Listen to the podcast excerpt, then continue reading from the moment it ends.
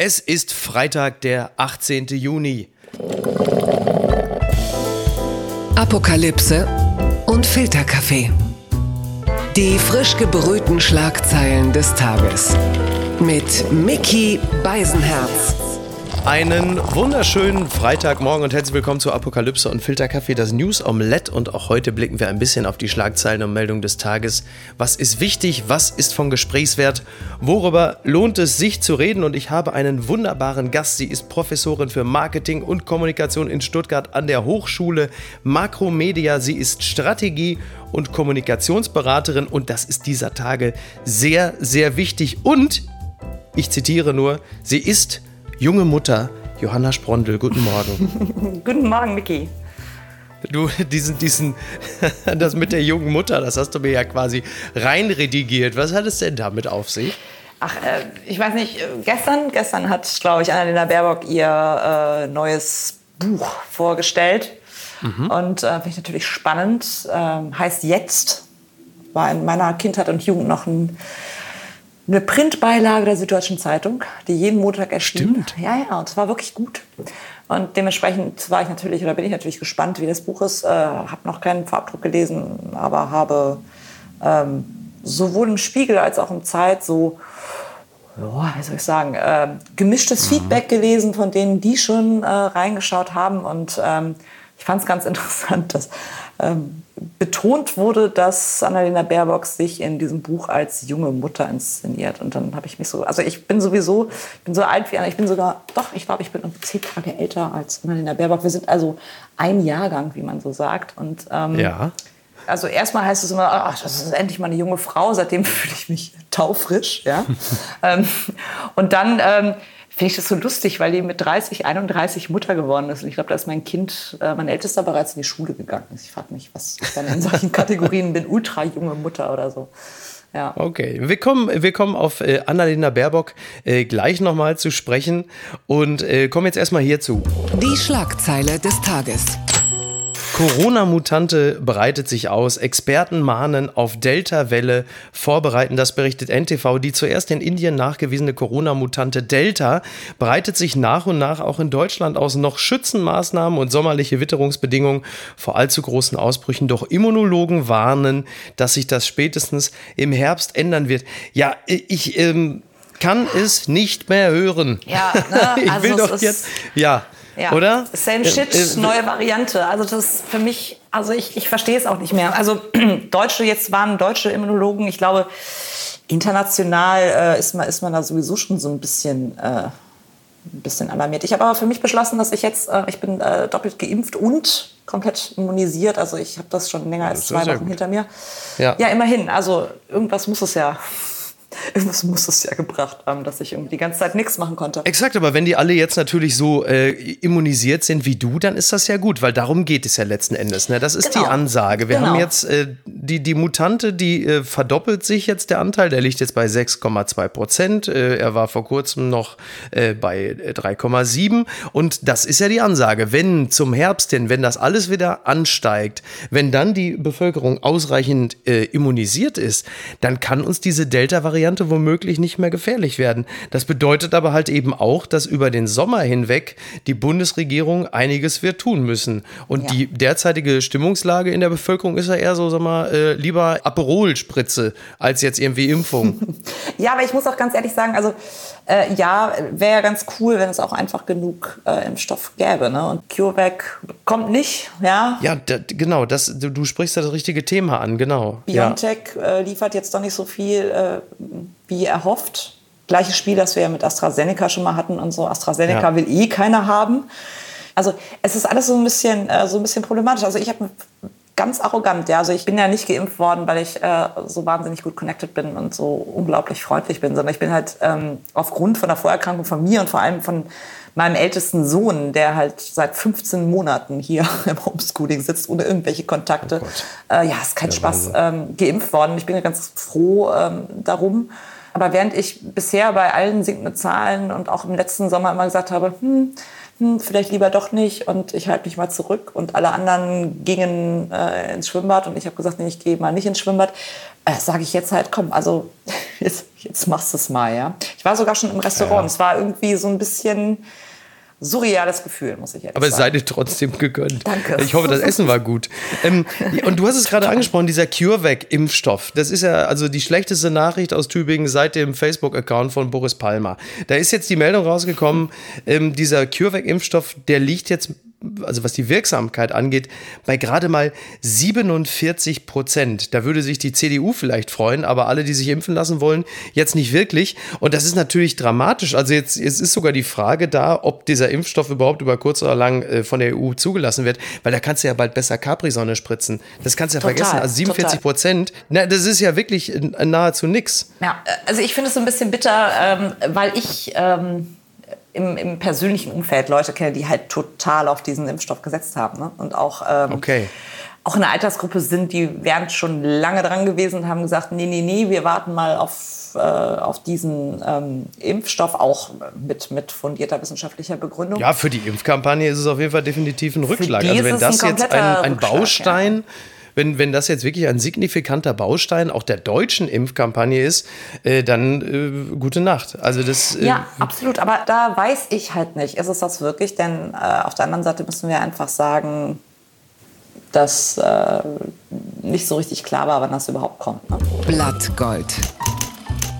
Buch von Annalena Baerbock, Klima, Bullabü und Opa Waldemar, das schreibt der von dir schon eben zitierte Spiegel. Annalena Baerbock hat ein Buch geschrieben. Politisch gibt es darin wenig Neues, dafür seltene, wohldosierte Einblicke ins Privatleben. Was lehrt das Werk über die Kanzlerkandidatin? Ja, die Antwort des Spiegel ähm, würde ich mal zusammenfassen, vergleichsweise wenig. Also man, man sagt hier in diesem Text, dass das Programmatische vergleichsweise wolkig formuliert ist. Zitat, wir sollten sollten der jüngsten Generation in unserem Land, den Kindern und Jugendlichen, eine neue, eine hohe Priorität in unserer Gesellschaft einräumen und ähm, ein paar andere ähm, programmatische Punkte. Mindestlohn von 9,50 Euro auf 12, ja, äh, sicherlich Digitalisierung äh, bitte voranschreiten oder die Idee, Bürgerräte als Beteiligungsformat in Deutschland zu etablieren. So, also alles, äh, ich würde jetzt mal sagen, ganz nett. Aber es ist jetzt auch nicht die Obama-Biografie.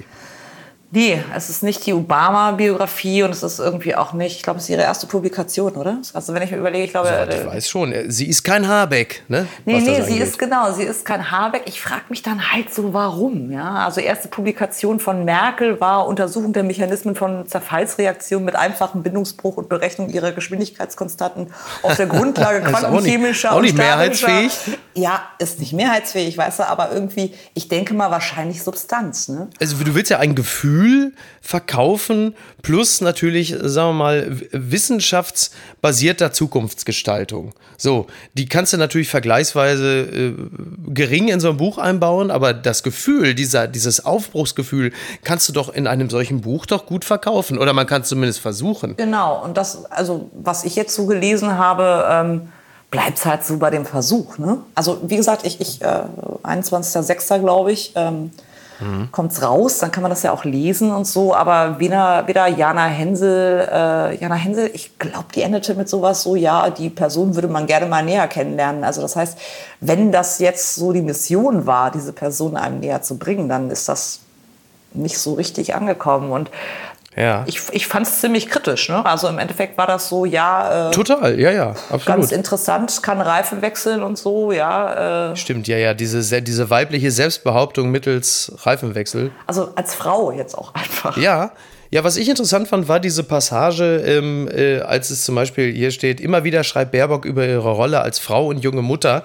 Ähm, Baerbock schreibt darüber, wie sie Kollegin in, äh, bei einer Sondersitzung im Bundestag zum Euro-Rettungspaket ihre Babys in einen Andachtsraum wickeln mussten, weil es in der Nähe des Plenarsaals keinen anderen Ort dafür gab. Das ist natürlich jetzt ein bisschen tatsächlich dann die Reduktion der Kanzlerkandidatin auf die Mutterrolle, also das, was äh, Journalisten natürlich also heftigst vorgeworfen wurde. Gut, ich gebe gebe zu, es muss auch nicht unbedingt die erste Frage sein, die man Annalena Baerbock stellt, aber am Ende ist das natürlich genau das, wo man doch eigentlich sagte, bitte, sie soll auch bitte auf ihre Rolle als Kanzlerkandidatin fokussiert werden und eben nicht auf äh, die Vereinbarkeit von Kind und Karriere. Und jetzt äh, finden wir das in diesem Buch halt dann doch. Aber man möchte ja auch fassbar sein als Kandidatin.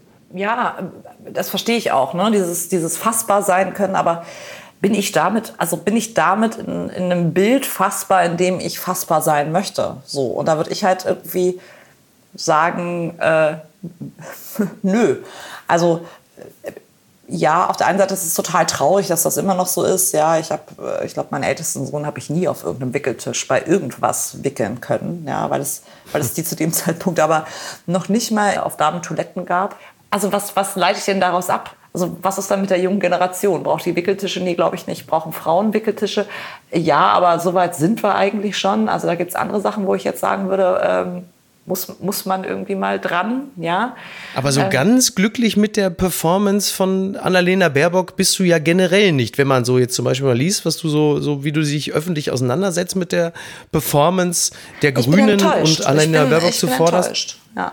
Ja, warum? Weil, weil viele sind doch total begeistert und sagen, endlich mal eine Frau und jubeln. Jetzt haben wir ja klar das, das Lebenslauf-Thema, okay, aber abseits dessen, du warst ja vorher schon nicht so happy damit. Ich, ich, wie soll ich das sagen? Ich finde es super, dass es eine Frau ist. So, ich, ich sehe es komplett anders als, als ganz viele Kritiker, die sagen, puh, jetzt ähm, schadet eine Frau anderen Frauen oder so. Das gibt es in anderen Bereichen sicherlich. Das sehe ich jetzt bei Annalena Baerbock überhaupt nicht. Ja, also finde ich mhm. auch ein bisschen fishy, ähm, das Argument.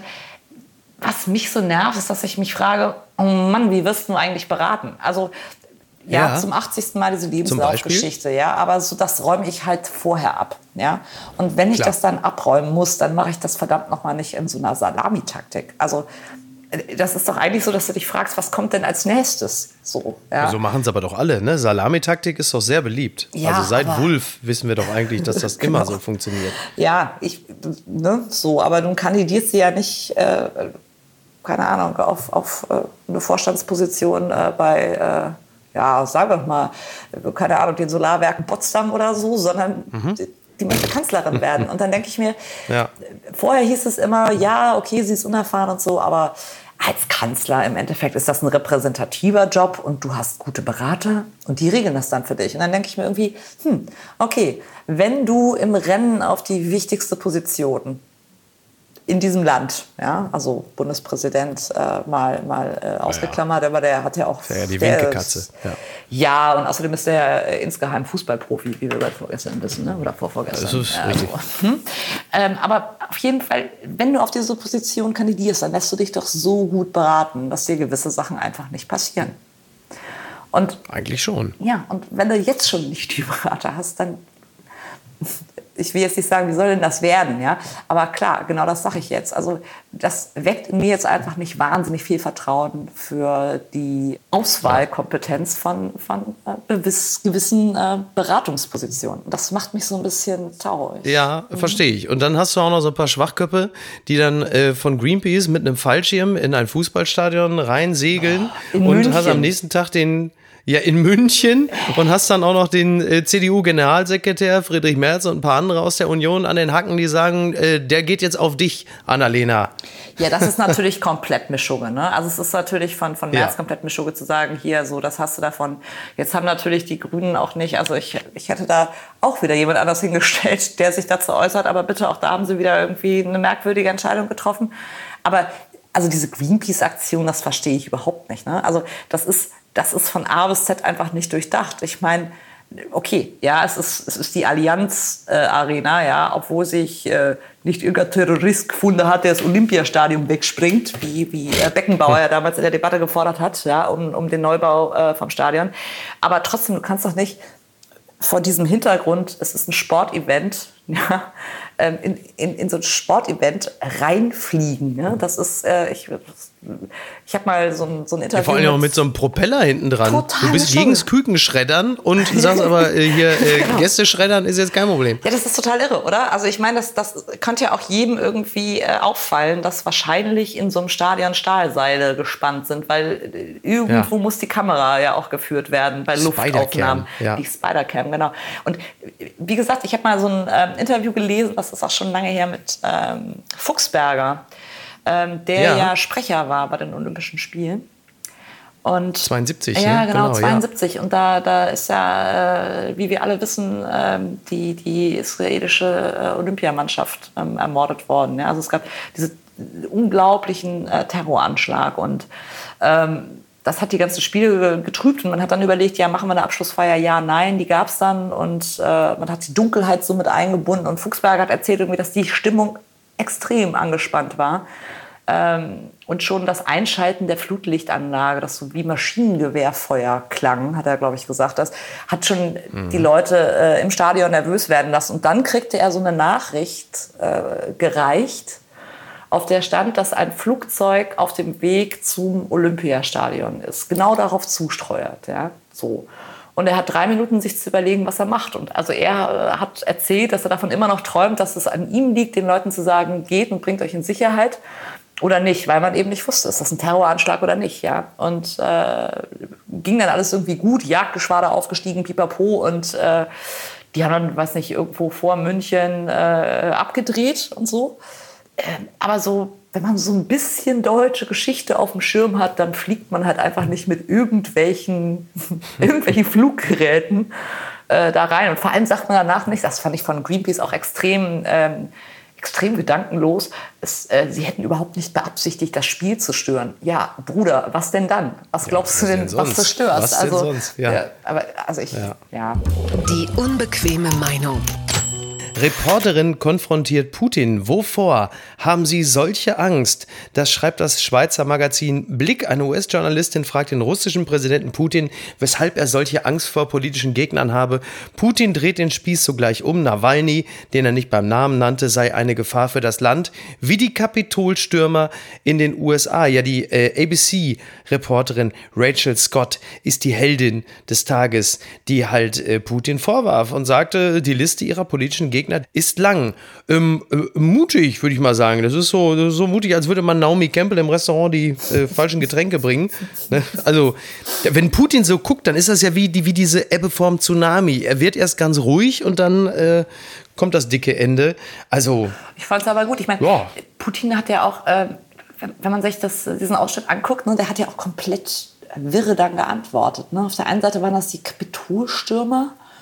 Auf der anderen ja. Seite war das dann doch irgendwie, er wollte nicht solche ähm, schwarzen Unruhen haben. Ja, so, also genau, er hat dann Black die Black Lives Matter Bewegung dann auch noch mit reingenommen. Das genau, Chaos ja, ja. und so, was wo ich irgendwie auch denke, so oh, ich finde halt diese, diese, diese Gesamtsituation da ähm, von, von, von diesem Zusammentreffen am, am Rande des Gipfels. Du meinst ich mein, jetzt Biden und Putin? Ja, ja, genau. Ich meine, immerhin war diesmal ein gemeinsames äh, oder eine getrennte Pressekonferenz, ja, und es waren noch andere Leute dabei.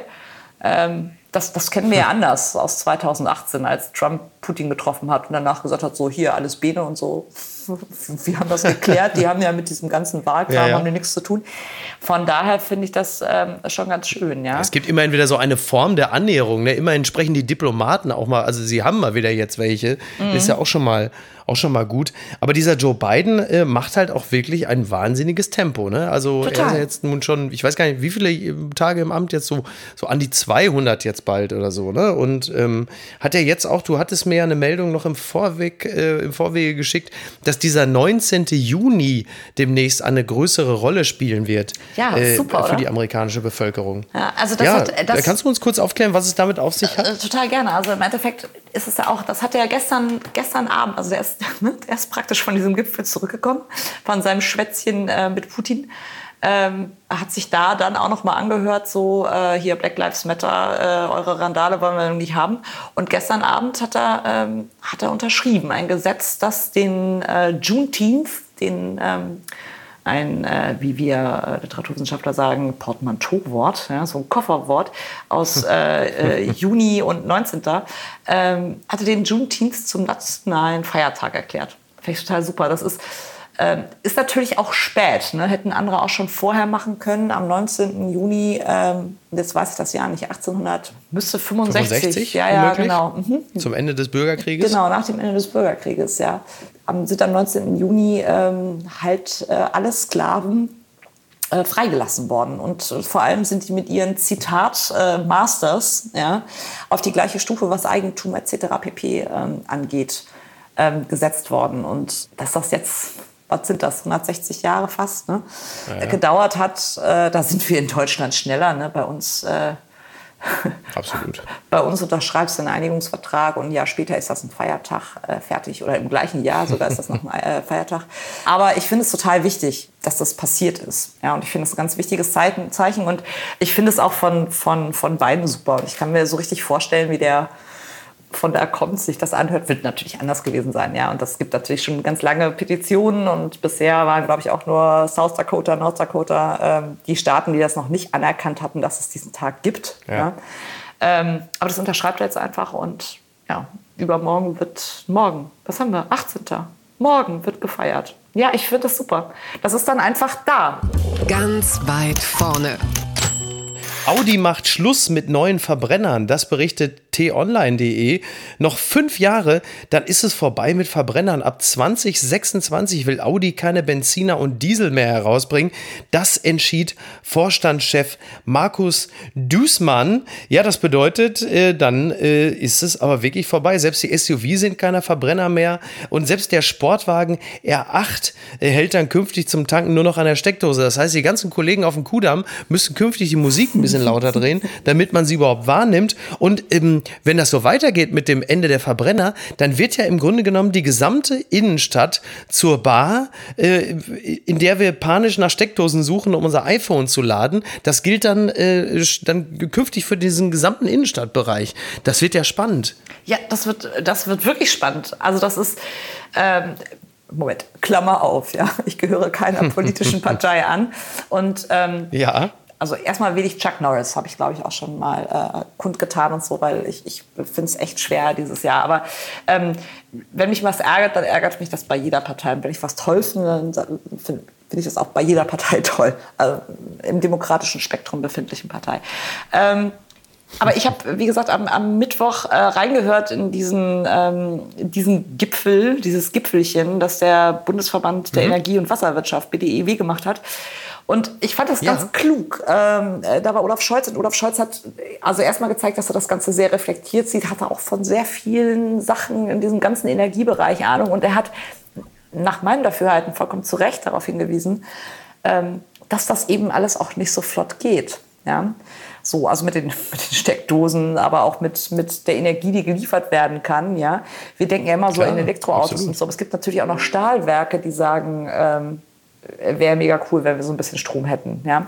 Und ähm, das, das, fand, das fand ich ganz interessant. Und du hast natürlich recht. Also wie soll das werden, äh, wenn, wenn wir dann alle irgendwie eine Steckdose am Kudamm oder in der Kudamm-Seitenstraße. Ja, das geht halt wirklich sehr zügig. 2026 ist ja nun direkt um die Ecke. Ja, ja. Ich meine, ja, das ist übermorgen. Ich meine, ich finde das ja, ich habe da ja überhaupt nichts dagegen. Im Gegenteil, ähm, ich, ich habe ja nichts gegen Elektromobilität. Nee, ich, ich, finde zwar, dass die meisten, meisten Autos beschissen designt sind, aber das ist was anderes. Ich sehe da nur ein wahnsinniges Problem, A, mit der Stromversorgung, mit der Infrastruktur mhm. und auch mit der Reichweite. Also praktisches Beispiel.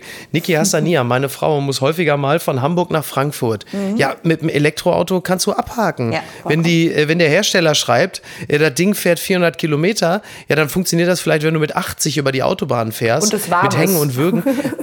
und es warm ist, es ist ja faktisch nicht zu schaffen.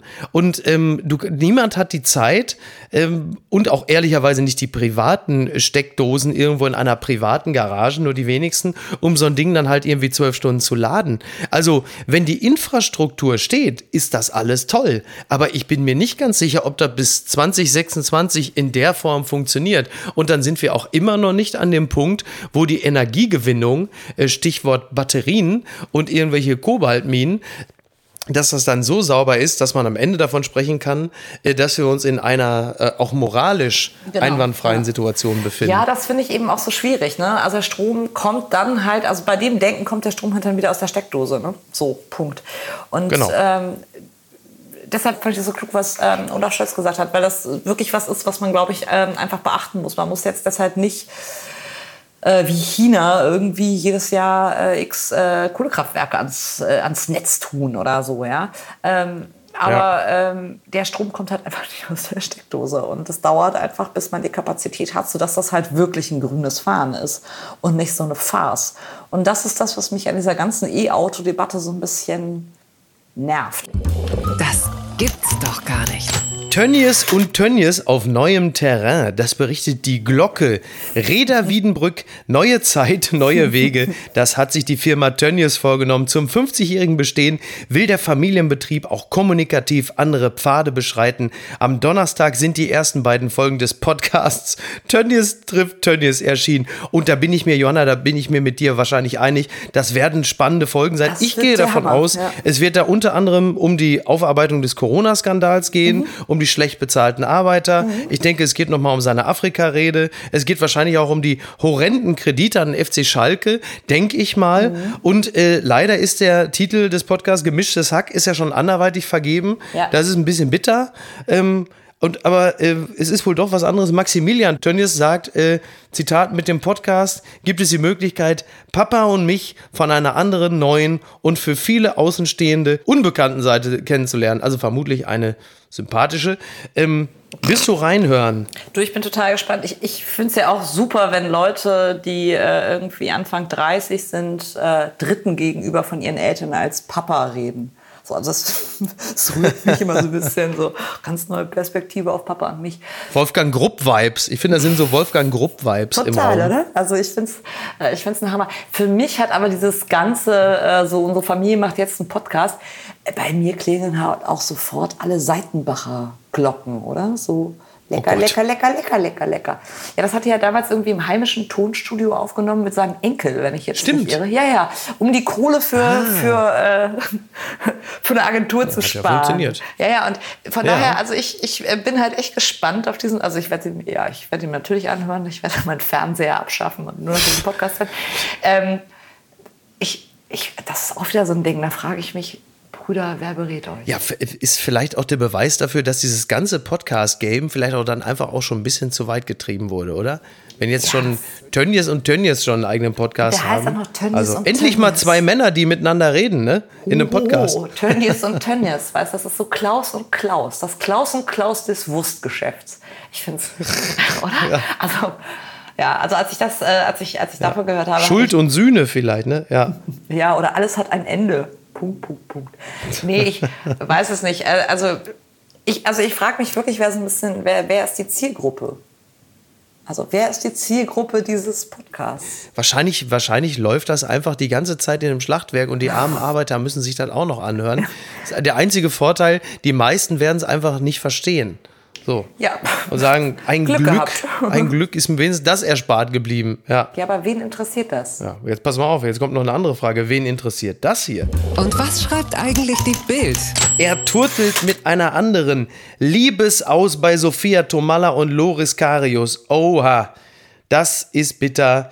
Das, ist, das tut weh. Die Meldung, es ist wohl so, dass Loris Karius, äh, während Sophia Tomalla irgendwo äh, arbeiten muss, hat sich wohl in Griechenland auf einer Yacht mit einer anderen Frau vergnügt. Die Bilder sind rumgegangen. Hm. Und jetzt ist es wie immer in der Torhüterkarriere von Loris Karius. Er konnte sie nicht halten. Oh. Und da sind wir jetzt. So egal ist mir Sophia Tomalla. Ich glaube, ich, ich habe die einmal, äh, einmal getroffen.